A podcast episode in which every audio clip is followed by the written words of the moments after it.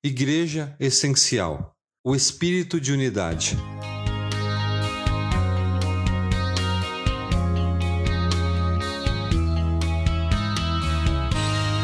Chegando o dia de Pentecoste, estavam todos reunidos num só lugar. De repente, veio do céu um som, como de um vento muito forte, e encheu toda a casa na qual estavam assentados. E viram o que parecia línguas de fogo, que se separaram e pousaram sobre cada um deles. Todos ficaram cheios do Espírito Santo e começaram a falar noutras línguas, conforme o Espírito os capacitava. Atos 2, 1 a 4. Conforme cresce o número de evangélicos no Brasil, cresce também os programas de televisão voltados ao público cristão, ou melhor, ao público gospel. Se fala muito em cruzadas evangelísticas, em missões, adoração, louvor, oração e, por fim, avivamento.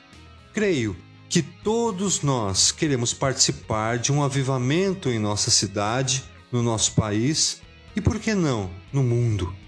Porém, devemos prestar atenção à maneira como é colocada a visão de avivamento nos dias atuais.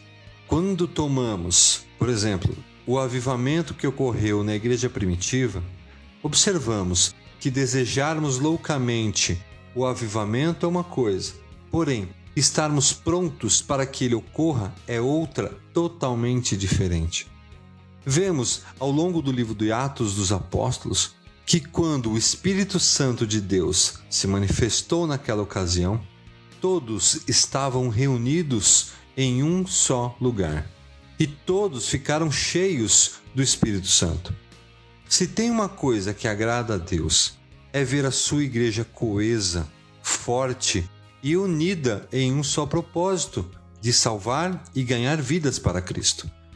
Naquela ocasião, vemos que não foram dez pessoas, ou somente o líder do grupo que se encheu do Espírito Santo, mas sim todos os presentes. Se queremos uma manifestação maior do poder e da glória de Deus nos nossos dias, precisamos entender com o que temos alimentado os nossos corações. Precisamos sentir a necessidade de nos arrependermos e de pedirmos perdão pelos nossos pecados. Precisamos confessar publicamente nossa fé e nos batizarmos nas águas. Precisamos entender que a comunhão na Igreja de Cristo também é de suma importância para que tenhamos resultados diferentes. E como aconteceu em Atos, justamente por buscar mais a presença de Deus, por estar em espírito de unidade, exortando uns aos outros, é que Pedro prega a palavra de Deus. E muitos corações aflitos se dobram diante da grandeza de Deus e de Cristo Jesus.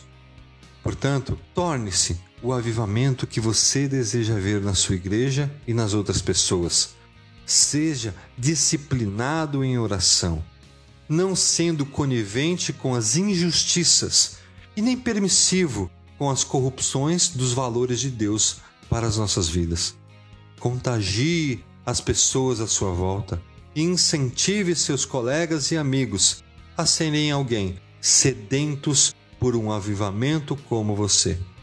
Juntos somos mais fortes e a nossa unidade nos levará para mais perto da face de Deus. Sonhe com o avivamento.